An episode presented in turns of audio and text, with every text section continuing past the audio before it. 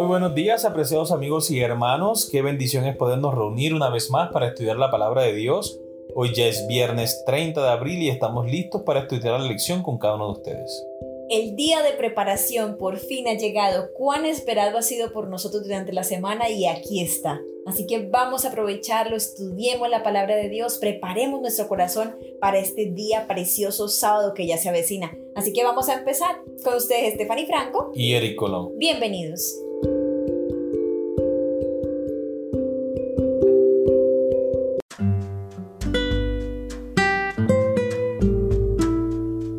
Bien, recordemos el versículo para memorizar, lo encontramos en Mateo capítulo 28, versículo 20. He aquí yo estoy con vosotros todos los días hasta el fin del mundo. Amén, qué maravillosa promesa es saber que el Espíritu de Dios estará con nosotros en cada momento, en cada situación. Podemos contar con la presencia de Dios en nuestras vidas. Amén. Para estudiar y meditar.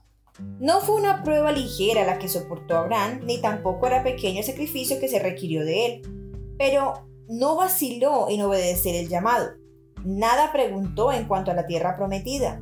Dios había hablado y su siervo debía obedecer. Para él, el lugar más feliz de la tierra era donde Dios quería que estuviese. Patriarcas y Profetas, páginas 104 y 105. Cuando Abraham entró en Canaán, el Señor se le apreció y dejó en claro que si bien él iba a residir temporalmente en la tierra, ésta le sería entregada a sus descendientes, de acuerdo con Génesis capítulo 12, versículo 7. Dios repitió esta promesa varias veces, en Génesis capítulo 13, en Génesis el capítulo 15 y en Génesis el capítulo 17, también en el capítulo 28 y en el capítulo 35. Unos 400 años después, en el cumplimiento de la promesa, el Señor anunció a Moisés que sacaría a Israel de Egipto, a una tierra que fluía leche y miel. Dios le repitió la promesa a Josué y en los días de David se cumplió en gran parte, pero no totalmente. Ahora lee Hebreos capítulo 11 versículos 9, 10 y del 13 al 16. Por la fe habitó como extranjero en la tierra prometida como en tierra ajena, morando en tiendas con Isaac y Jacob, coherederos de la misma promesa. Porque esperaba la ciudad que tiene fundamentos, cuyo arquitecto y constructor es Dios. Conforme la fe murieron todos estos sin haber recibido lo prometido, sino mirándola de lejos, y creyéndolo y saludándolo y confesando que eran extranjeros y peregrinos sobre la tierra. Porque los que esto dicen claramente dan a entender que buscan una patria. Pues si hubiesen estado pensando en aquella de donde salieron, ciertamente tenían tiempo de volver, pero anhelaban una mejor, esto es, celestial, por lo cual Dios no se avergüenza de llamarse Dios de ellos, porque les ha preparado una ciudad. Estos versículos dejan en claro que Abraham y los demás patriarcas fieles veían a Canaán como un símbolo o un auspicio del hogar definitivo del pueblo redimido de Dios. En el contexto del pecado, no es posible ningún hogar permanente. La vida es pasajera, como neblina que se aparece por un poco de tiempo y luego se desvanece, tal cual lo diría en Santiago capítulo 4 versículo 14.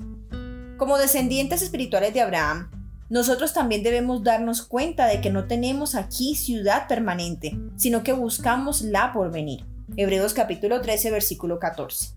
La certeza de la vida futura con Cristo nos mantiene firmes en este mundo presente de cambio y decadencia. Muy bien hermanos, hemos llegado a las preguntas para dialogar. Número 1. ¿Qué efecto debería tener la promesa de Dios de una tierra nueva en nuestra experiencia cristiana personal? Comparar con Mateo capítulo 5 versículo 5, segunda de Corintios capítulo 4 versículo 17 al 18, Apocalipsis capítulo 21 versículos 9 y 10 y Apocalipsis capítulo 22 versículo 17. Mateo capítulo 5 versículo 5. Bienaventurados los mansos, porque ellos recibirán la tierra por heredad. Segunda de Corintios capítulo 4 versículo 17 al 18, porque esta leve tribulación momentánea produce en nosotros un cada vez más excelente y eterno peso de gloria. No mirando nosotros las cosas que se ven, sino las que no se ven, pues las cosas que se ven son temporales, pero las que no se ven son eternas. Apocalipsis capítulo 21 versículos 9 y 10. Vino entonces a mí uno de los siete ángeles que tenía las siete copas llenas de las siete plagas postreras, y habló conmigo diciendo, ven acá y te mostraré la desposada, la esposa del Cordero. Y me llevó en el espíritu a un monte grande y alto, y me mostró la gran ciudad santa de Jerusalén que descendía del cielo de Dios. Apocalipsis capítulo 22 versículo 17. Y el espíritu y la esposa dicen ven, y el que oye diga ven, y el que tiene sed venga, y el que quiera tome del agua de la vida gratuitamente. Muy bien, recordemos la pregunta. ¿Qué efecto debería tener la promesa de Dios de una tierra nueva en nuestra experiencia cristiana personal?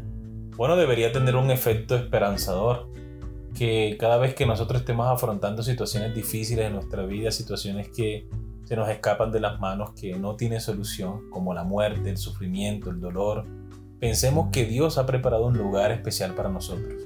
Un lugar donde no habrá ningún tipo de sufrimiento, donde podamos vivir en armonía con nuestros familiares, con nuestros seres queridos, en presencia de nuestro Dios.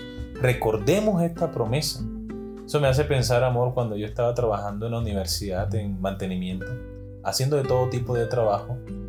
Cuando estaba muy exhausto, cansado por el sol, el duro trabajo, yo decía, yo estoy haciendo esto porque quiero tener una profesión. Entonces, eso me hace pensar en la vida como cristiana. Estamos padeciendo en estos momentos dolor, sufrimiento, enfermedad, escasez, pero hay una herencia mejor hay un lugar mejor que Dios ha preparado para nosotros. Así que debemos ser valientes, esforzados y tener la esperanza de Dios en nuestros corazones. Amén. La verdadera grandeza debía resultar del acatamiento a las órdenes de Dios y de la cooperación con su propósito divino. Comentario Bíblico Adventista, tomo 1, página 306. Analiza lo que significa esta declaración.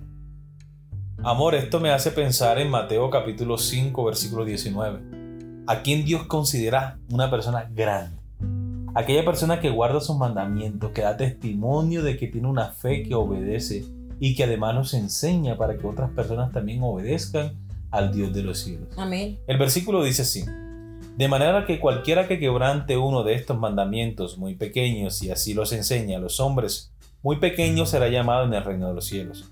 Mas Cualquiera que los haga y los enseñe, éste será llamado grande en el reino de los cielos. Amén.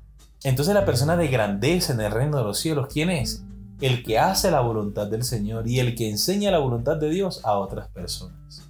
Lo que decía Jesús con relación a Juan el Bautista, que era el más pequeño de los profetas, pero el más grande entre todos ellos al mismo tiempo porque el mensaje que estaba dando Juan el Bautista era sobre Jesucristo, el Cordero de Dios que quita el pecado del mundo.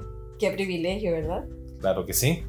Muy bien, el resumen de nuestra semana. Promesas. ¿Cuán preciosas son para el creyente? ¿Se cumplirán? La respuesta, por supuesto, es sí.